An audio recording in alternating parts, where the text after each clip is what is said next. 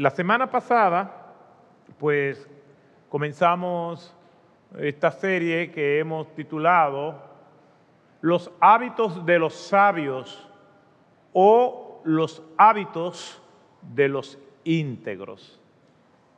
Y hacíamos una introducción que todavía continúa hoy, una introducción general al texto que se encuentra en el libro de los Proverbios.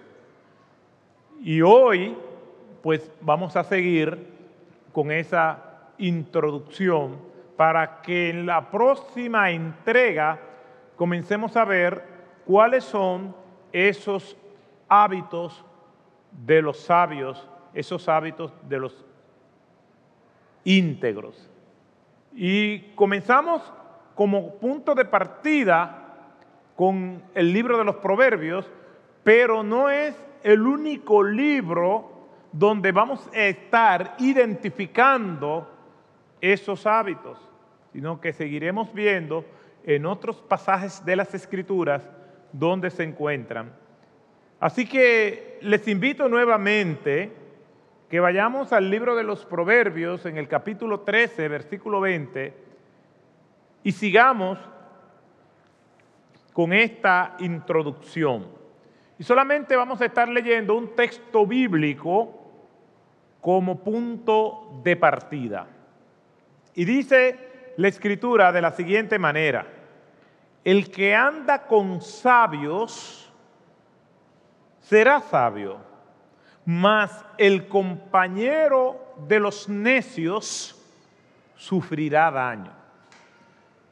El Señor añada bendición a su palabra. Padre Santo, te damos muchas gracias porque nuevamente podemos juntarnos acá a darte honra y gloria, a recibir tu palabra, a tener comunión los unos con los otros, a traer nuestros invitados para que reciban tu palabra. Te pedimos que tú bendiga a cada persona aquí presente y a todos aquellos que nos siguen por medio de esta transmisión. Ahora te rogamos que a pesar de mis limitaciones, tú nos hables por medio de tu palabra. En el nombre de tu Hijo amado Jesús. Amén. Ya vimos la semana pasada que en este libro de los proverbios se tratan asuntos que tienen que ver con la vida diaria. De ahí mi recomendación puesto que el libro de los proverbios tiene 31 capítulos, que cada uno tenga el hábito que aparte de su lectura devocional, lea un proverbio diario según el día. Y vamos a encontrar principios de una gran utilidad. El día primero, Proverbios 1, el día 2, Proverbios 2 y así sucesivamente. Y el día que tenga 30, el mes que tenga 30 días, ahí leemos dos proverbios.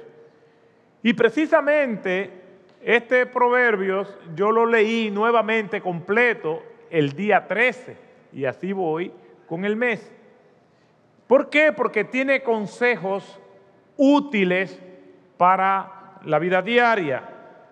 Podríamos decir que el libro de los proverbios promueve cultivar la sabiduría, la sensatez aplicada a la vida diaria, el poder tomar decisiones correctas, juntarnos con personas que nos aportan, aunque ese proceso para algunos pueda ser doloroso. Pero, puesto que la vida es un aprendizaje, un proceso de enseñanza donde nuestro primer salón de clase es la matriz de nuestras madres, desde ese momento nosotros estamos recibiendo enseñanzas y los más prudentes y sabios recibiendo buen aprendizaje. ¿Por qué? Porque no hemos aprendido hasta que lo que hemos estudiado se pone en práctica. Si no hay transformación, no hay ni ha habido aprendizaje. Cuando nosotros nos acercamos a este pasaje, nos vamos a dar cuenta que hace una exaltación al sabio y a la búsqueda de la sabiduría. En la cultura hebrea, precisamente como nosotros veníamos viendo en la serie anterior, se cultiva el estar cerca de los sabios.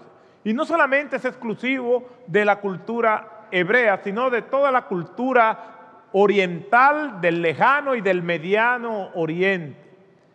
La búsqueda de buscar, buscar constantemente, buscar a los sabios y aprender de ellos. Por eso es que a los maestros en la cultura hebrea también se le decía sabios. Y estos sabios tenían discípulos de, quienes ellos instruían. Y el discípulo tiene como objetivo tres aspectos fundamentales. Oír al sabio, observar al sabio e imitarlo. Por eso es que nosotros vamos a encontrar constantemente el llamado que hacen los sabios a que lo imiten. Nuestro Señor Jesucristo decía, aprended de mí, a sus discípulos le decía, aprended de mí que soy manso y humilde. El apóstol Pablo le decía a sus lectores, sed pues imitadores de mí como yo de Cristo. Es normal en esta cultura que las personas que están observando, viendo y recibiendo la enseñanza de los sabios, recibieran también la exhortación de estos para que lo imitaran. Aquí nosotros vemos que eso se ve de manera recurrente y reiterada en las escrituras. Por ejemplo, Hebreos capítulo 12, versículo 1 nos dice, por tanto, en conclusión con lo que se ha dicho en el capítulo anterior, que es el capítulo 11, que nosotros llamamos los héroes de la fe, personas que con su testimonio todavía predican. ¿Qué dice el autor del libro de los Hebreos en este capítulo 12, versículo 1? Por tanto, puesto que tenemos en derredor nuestro tan grande nube de testigos, Despojémonos también de todo peso y del pecado que tan fácilmente nos envuelve y corramos con paciencia la carrera que tenemos por delante. Ahí se nos presenta que nosotros, los que estamos en este tramo del tiempo, lo que estamos viviendo, estamos como si fuera una carrera. Y en esta carrera hay un testimonio que es el testimonio de los que nos precedieron. Quiere decir que grandes sermones, buenos y malos, se predican desde una tumba. Aquí estos hombres que conocemos como héroes de la fe, desde el versículo 3 en adelante comienza la escritura a dar testimonio de lo que ellos hicieron.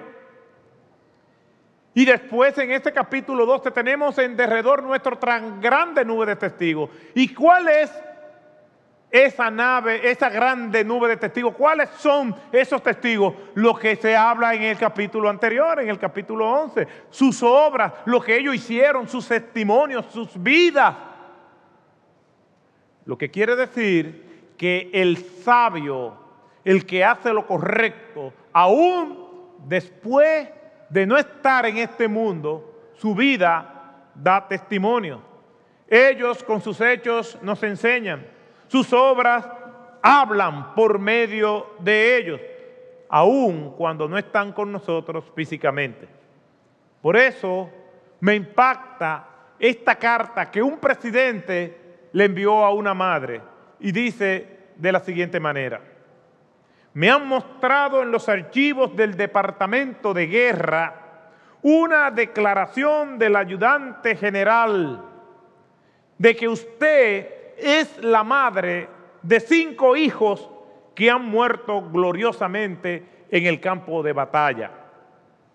Siento cuán débiles e infructuosas deben ser mis palabras al tratar de disipar el dolor de una pérdida tan abrumadora. Sin embargo, no puedo evitar ofrecerle el consuelo que se puede encontrar en la gratitud de la República por la que murieron. Oro para que nuestro Padre Celestial pueda calmar la angustia de su aflicción y dejarle solo el preciado recuerdo de sus amados hijos y el solemne orgullo que usted debe de tener por haber hecho un sacrificio tan costoso sobre el altar de la libertad. Suya, muy sinceramente y respetuosamente, Abraham Lincoln. La vida de los que hacen los correctos, aun cuando ellos no estén, ese mensaje se seguirá dando. El libro de los proverbios registra aforismos y sentencias que no se quedan en la esfera de lo teórico, sino que tienen aplicaciones prácticas, que son perfectamente aplicables, respetando lo que es la contextualización y el espíritu de sus principios. Probablemente nos vamos a encontrar con algunos proverbios que no tienen incidencia si lo tomamos de manera literal, pero el principio sigue permanente. Cómo disciplinar a los hijos y otros proverbios más. El espíritu del proverbio es lo que nosotros debemos tomar en cuenta. Proverbios es un ejemplo de lo mismo que decimos en lo relacionado a vivir como discípulos.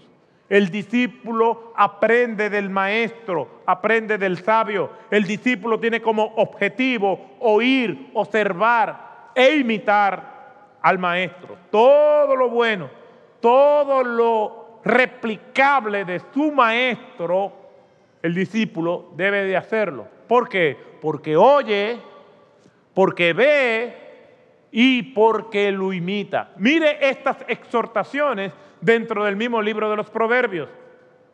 Proverbios capítulo 6, verso 6.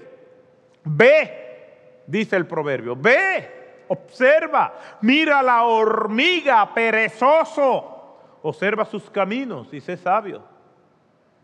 Proverbios hace una exhortación a la observación. Observa al perezoso, observa al que no le gusta el trabajo.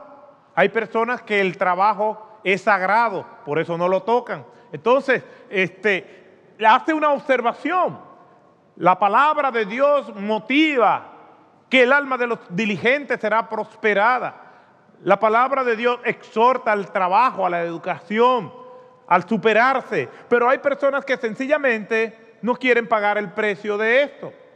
Hay personas que no le gusta trabajar, pero le gusta vivir bien. No le gusta esforzarse, le gusta todo lo cómodo, pero quieren obtener lo mejor de esta vida. Y eso no es correcto a la luz de la escritura. Ve a la hormiga perezoso. A ti que no te gusta trabajar, observa su camino y haz como hacen los sabios. ¿Y qué hacen los sabios? Uno de los hábitos de los sabios es el trabajo el trabajo duro para poder lograr los objetivos, para poder honrar a Dios. Mira lo que dice Proverbio 21, 12. El justo observa la casa del impío. Es decir, una de las cosas que el sabio tiene en sus hábitos es que tiene una capacidad extraordinaria de observación. No solamente observa al sabio para imitarlo, sino que también observa al impío para apartarse de él.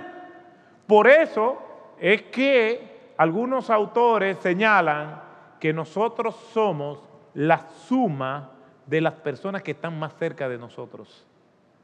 Por eso dice Proverbio 13:20, el que anda con sabios, sabio será. Pero note está en singular, está hablando de una persona que anda con sabios en plural. Quiere decir que por cada persona que quiera ser sabia, que quiere vivir con integridad, se va a rodear de personas que son sabias. Por eso dice la escritura también en el libro de los Proverbios, que en la multitud de consejeros, no de un solo consejero, sino de consejeros. Tenemos que tomar decisiones, no sabemos qué tomar, no sabemos qué decidir, estamos buscando orientación, pero no buscamos la orientación de una sola persona, buscamos la orientación de varias personas que consideramos sabias para que nos orienten.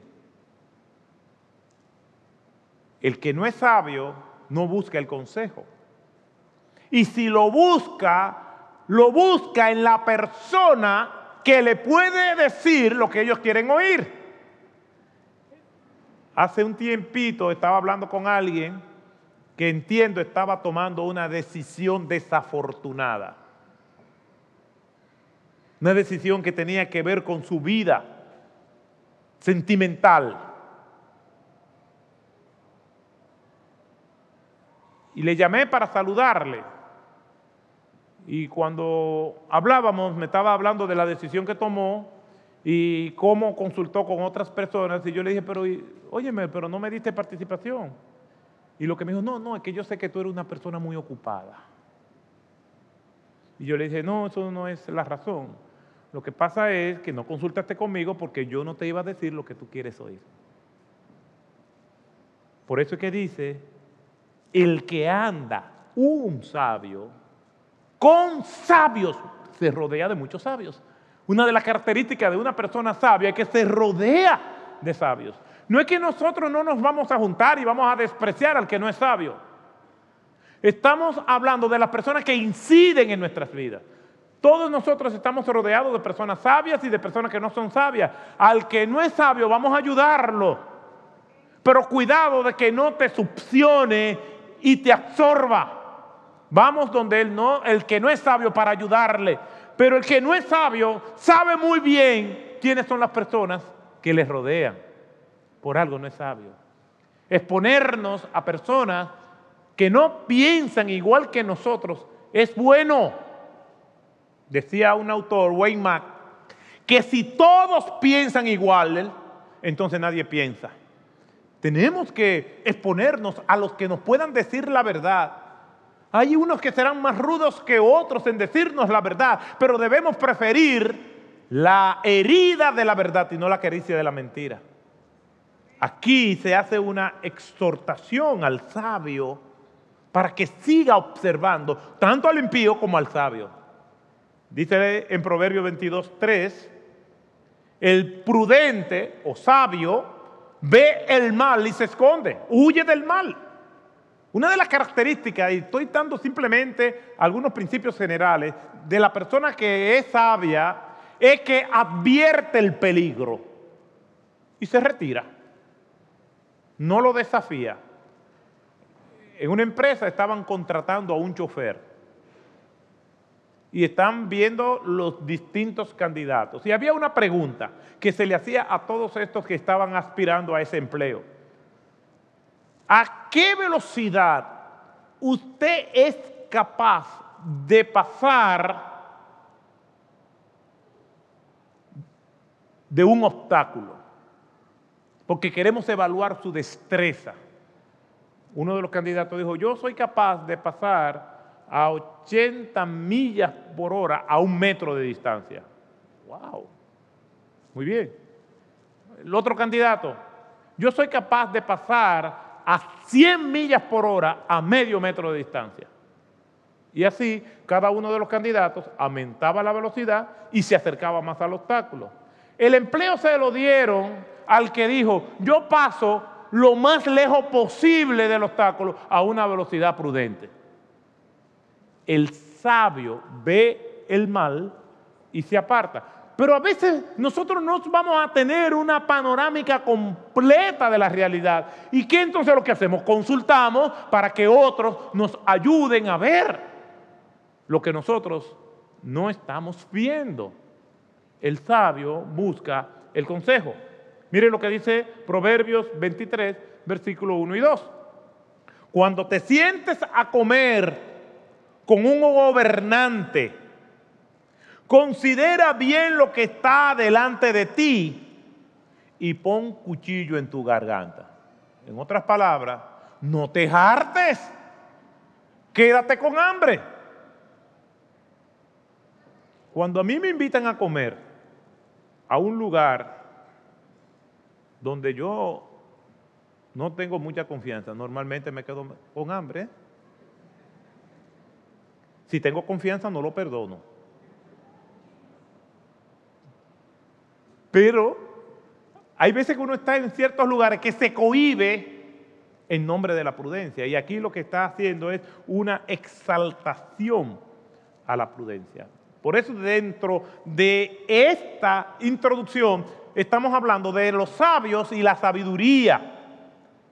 Y algo más a considerar en todo esto es la cantidad de menciones que se hace del sabio y de la sabiduría en el libro de los proverbios.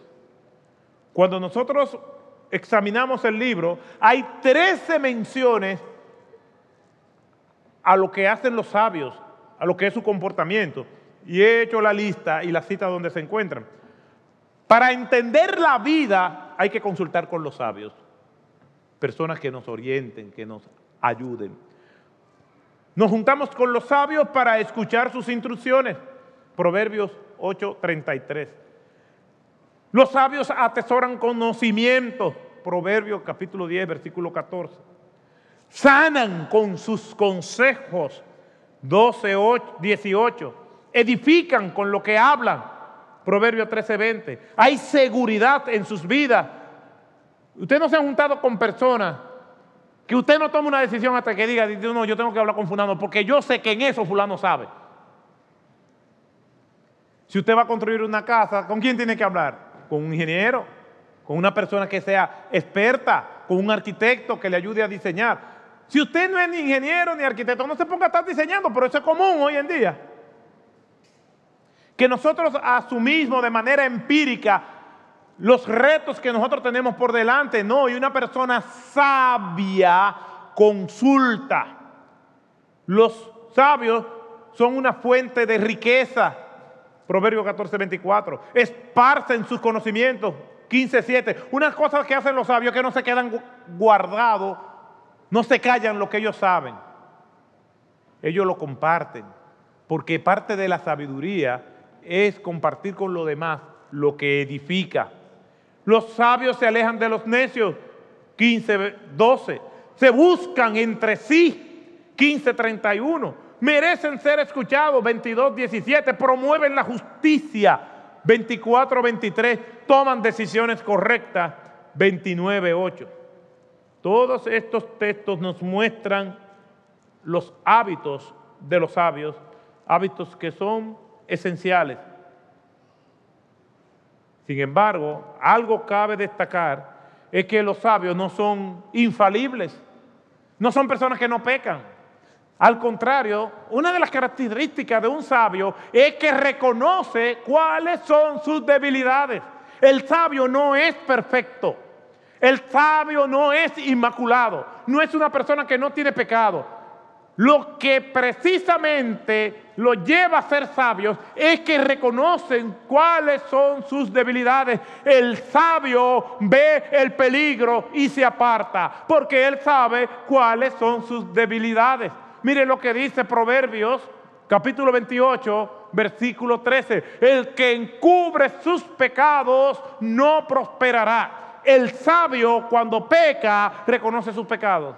El sabio cuando cae reconoce su caída. El sabio sabe cuáles son sus limitaciones y se cuida. El sabio pide perdón. El sabio ora y le dice al Señor que le dé una seguridad para seguir adelante, que le dé su perdón, que le siga dando de su gracia. Eso hace el sabio. ¿Por qué? Porque el principio de la sabiduría es el temor de Jehová.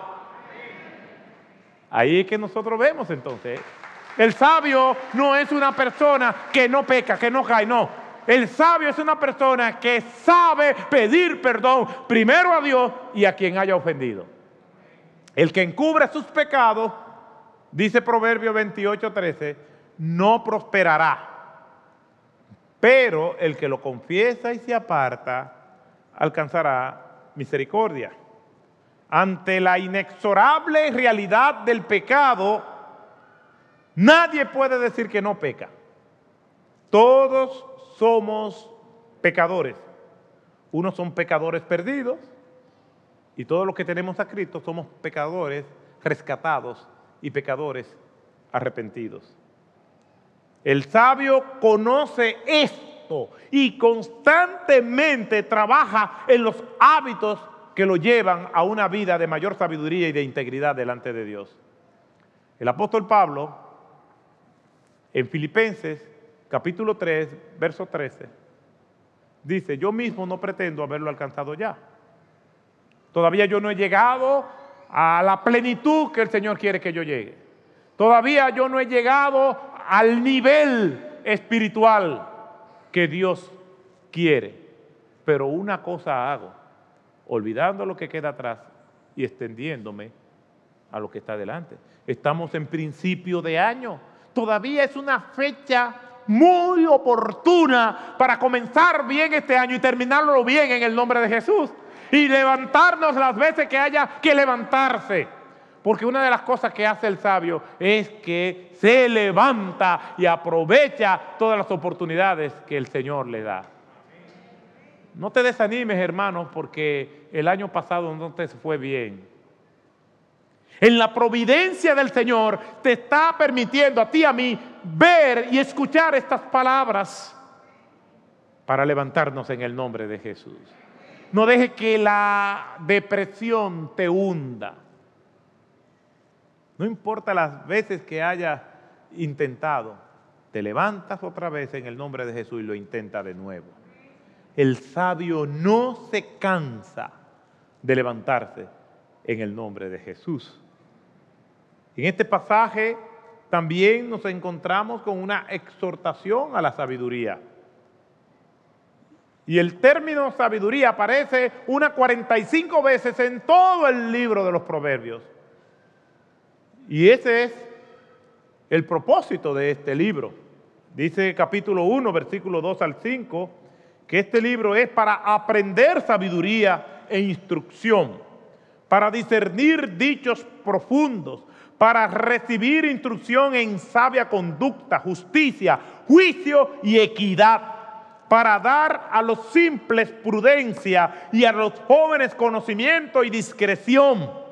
El sabio oirá estos proverbios y crecerá en conocimiento y el inteligente adquirirá habilidad. Eso es lo que ustedes quieren, hermano. No los oigo. Eso es lo que ustedes quieren. Vamos a vivir los proverbios, vamos a leerlos, vamos a buscar el rostro de Dios. Y cuando ese versículo se esté leyendo, se estará hablando de ti, de mí, en el nombre de Jesús. Oiga lo que dice, porque alguien dirá, no, este libro es para los necios. No, este libro es para aprender sabiduría e instrucción, para discernir dichos profundos. Y dice que el sabio oirá y crecerá en conocimiento. Nunca seremos tan santos como para no crecer en el Señor. Nunca seremos tan sabios como para no tener la oportunidad de ser más sabios. El apóstol Pablo, que en 2 de Corintios capítulo 11, versículo 22 en adelante habla de los sufrimientos que él sufrió como apóstol. Y aún así él dice que él no lo ha alcanzado. Escribió 13 epístolas y dice que todavía no lo ha alcanzado. Fue al tercer cielo y todavía él dice que no lo ha logrado todavía. Llegar a donde Dios quiere que él llegue. Pero mientras está en esa búsqueda, más cerca está de Dios. Ya sin haber profundizado mucho en el tema de los hábitos de los sabios o de los íntegros, podemos ir viendo hasta qué punto nosotros estamos invirtiendo nuestro tiempo o viviendo en un ambiente donde la sabiduría es motivada y exaltada. Si lo dejáramos hasta a este punto, hasta aquí, ya cada uno de nosotros sabe si el ambiente donde tú inviertes más tu tiempo te motiva a la sabiduría, a la búsqueda de Dios, o es un ambiente decadente, donde esa decadencia se pega. El que no anda bien encuentra consuelo sabiendo que el otro tampoco anda bien. Y le voy a poner este ejemplo que ustedes lo conocen. Todos los que pasamos por la universidad nos enfrentamos a un profesor tirano que puso un examen durísimo. Y a mí me llegó a ir mal en exámenes en la universidad. Y yo salí al pasillo, cabizbajo, preocupado, esperando que los compañeros salieran. Y uno se siente destrozado porque le fue mal en el examen. Entonces cuando viene un compañero o una compañera le dice, dime, ¿cómo te fue? No, a mí me fue malísimo. Después viene saliendo los demás. Y a medida que compañeros le van diciendo a uno que, que también le fue mal, uno va encontrando alivio. Ah. Y a ti, no, me fue malísimo. Ah. Y a ti, también me fue mal. Ay, gloria a Dios. Oye, gloria a Dios. Y cuando uno ve que a todos le fue mal, dice, yo creía que nada más era yo. Uno encuentra alivio en la desgracia del otro. Así somos los seres humanos. Y si por si acaso de 20 hay uno que dice, no, a mí me fue bien, lo miramos mal. Traidor, falta de solidaridad y empatía con el prójimo. El que no anda bien encuentra alivio. Es una paradoja de la vida en que el otro también le va mal. El ambiente en el que nosotros nos desenvolvemos es vital. No importa dónde estemos, podemos estar en ambientes así, pero para ser luz del mundo en Cristo Jesús. Para que esas personas encuentren esperanza e inspiración por lo que nosotros hacemos. No es que vamos a discriminar, lo que vamos es a tener conciencia y ayudar. No dejarnos contaminar del ambiente, sino influenciarlo en el nombre de Cristo.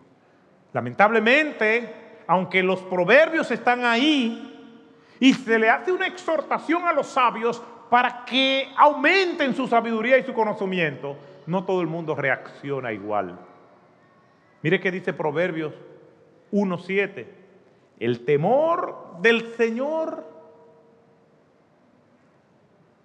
es el principio de la sabiduría. Los necios desprecian la sabiduría y la instrucción. Quiere decir que tenemos que convivir con la realidad que es posible que haya personas que estén oyendo y leyendo esto y lo van a rechazar.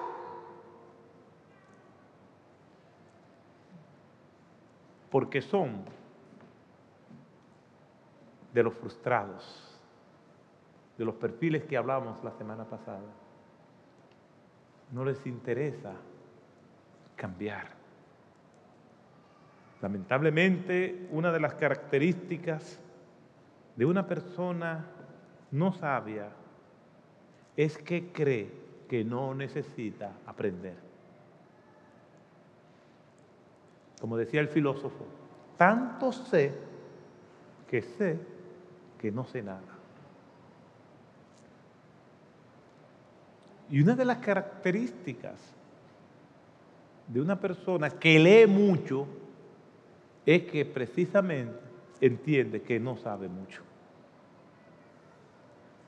Hay un proverbio árabe que dice de la siguiente manera y me parece interesante que habla de distintas clases de personas en su relación con la sabiduría. Y dice, el que no sabe, o el que no sabe, y no sabe que no sabe, es un necio, evítalo. Como una persona que se considera sabia va a hacer alianzas con personas que no son sabias. que no son necias, que son necias, que son insensatas. A veces se ve eso hasta en el mundo de los negocios, porque personas llenas de ambición lo que están viendo es la oportunidad, no con quién están haciendo alianza.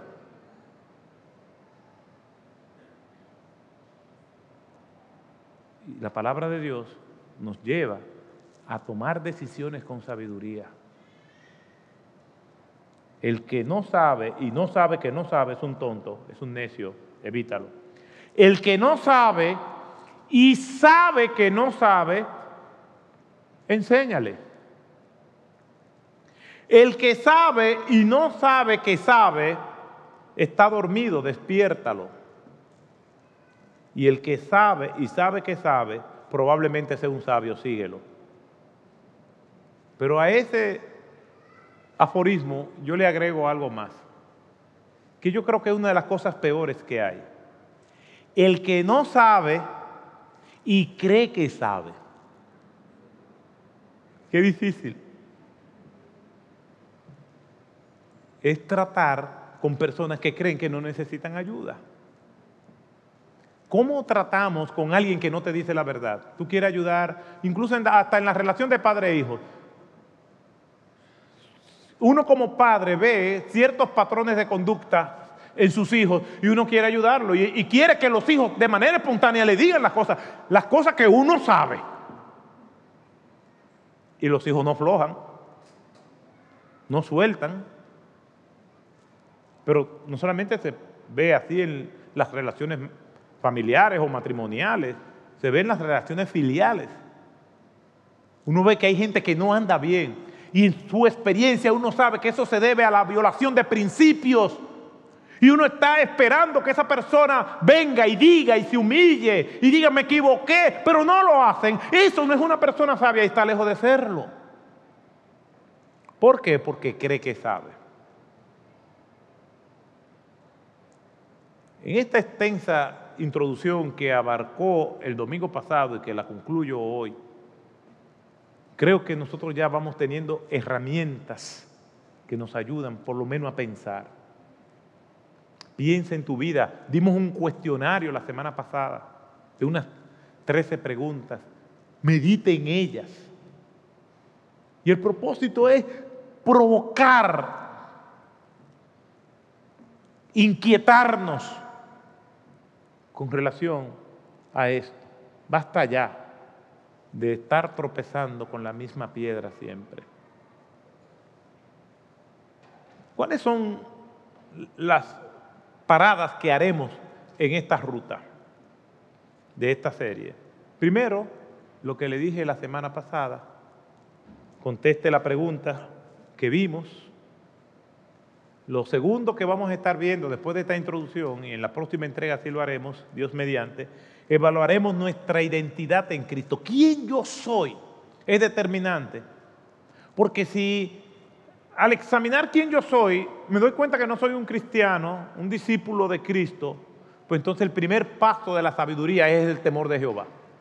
Como dice el versículo 7 del capítulo 1 de Proverbios. El principio de la sabiduría es el temor de Jehová.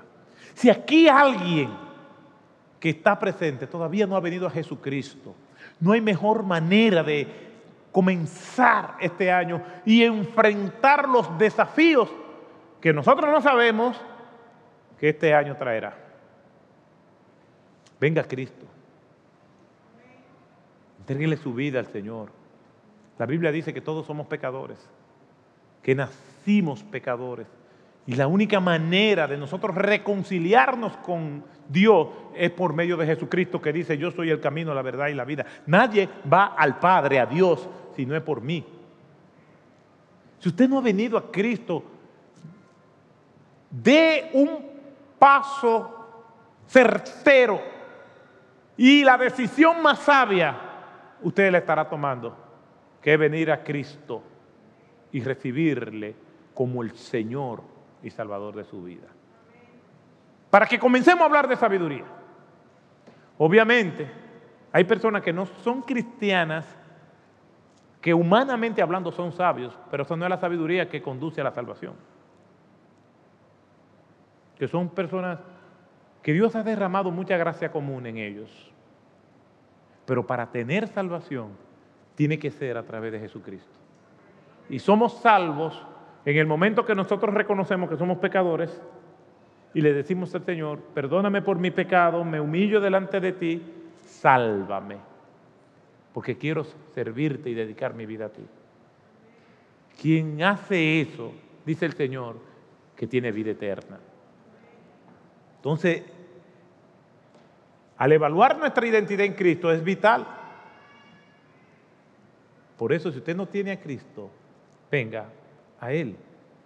Lo tercero que haremos es que seguiremos con un modelo bíblico de la reflexión para la toma de decisiones basados en Eclesiastes 10:10 y estaremos viendo el modelo bíblico de las personas que pudieron vivir en el propósito de Dios para su vida.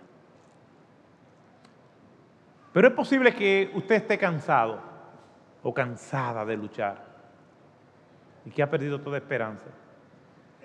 Hay una carta o parte de un discurso que dio Teddy Roosevelt en la Sorbona de París el 23 de abril de 1910. Ese discurso él lo tituló Citizenship in a Republic, ciudadanía en una república. Y él en parte de ese discurso dijo lo siguiente, no es el crítico el que vale, el que vale no es aquel que señala cómo tropieza una persona o cómo pudiera hacer mejor las obras que el otro hace. El crédito corresponde a la persona que realmente está en la arena, cuya cara está empañada por el polvo, el sudor y la sangre, que se esfuerza valientemente, que cae y falla una y otra vez, pues no hay esfuerzo sin error o falla. El crédito está para la persona que realmente trata de hacer la obra, que conoce el gran entusiasmo, la gran devoción y se consume en una causa de valor, que en el peor de los casos, si falla, por lo menos falla mientras está intentando hacer algo. Esto es mucho mejor que cualquier otra cosa. Mucho mejor es tratar de buscar cosas grandiosas, ganar gloriosos triunfos, tener una meta en la vida, aún cuando en el proceso fracasamos. Es mejor esto que formar filas con aquellos pobres espíritus que ni se gozan ni sufren porque viven en un ocaso gris que no sabe nada ni de victorias ni de derrota. Que el Señor nos ayude. No importa las veces que lo hemos intentado, sigamos adelante, que el Señor está con nosotros. Todos los días hasta el fin del mundo.